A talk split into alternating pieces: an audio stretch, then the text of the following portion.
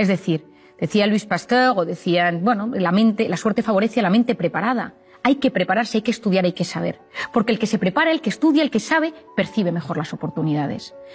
Y lo importante en esta vida es activar nuestro sistema reticular. Si lo tienes en negativo, ves lo negativo de todo. ¿Quién es el principal inhibidor de este sistema reticular? La pantalla. ¿Por qué? Porque la pantalla te ofrece gratificaciones instantáneas, chispazos de dopamina. Eh, es una vida fake, es una vida digital. Las cosas buenas suceden en la vida real.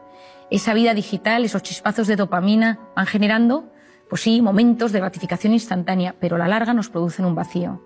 Tienen un mecanismo muy similar, las pantallas y el mecanismo de la dopamina, con las drogas. Por eso a día de hoy muchas adicciones a la pantalla, muchas adicciones a la pornografía, a los videojuegos, se tratan con mecanismos similares a las drogas. Y esto es un enorme problema porque vivimos en un momento de la historia, como dice el filósofo José Luis Ruiz, somos drogodependientes emocionales. Somos cada vez más adictos a experiencias vibrantes que nos llegan a través de la pantalla. ¿Y por qué es esto tan importante?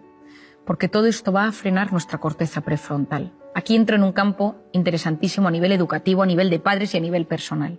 La corteza prefrontal, que ya hemos hablado de ella en varios momentos, es una zona fundamental para la atención, la concentración, la resolución de problemas y el control de impulsos. Es la zona que nos hace ser seres superiores, que nos ayuda a, prestar atención a lo que queremos, a estar quietos en un sitio y escuchar, a estar en una pastelería, yo que soy muy dulcera, y no comerte los bombones mientras te los están sirviendo, sino que controlas esos impulsos, te gestionas por dentro.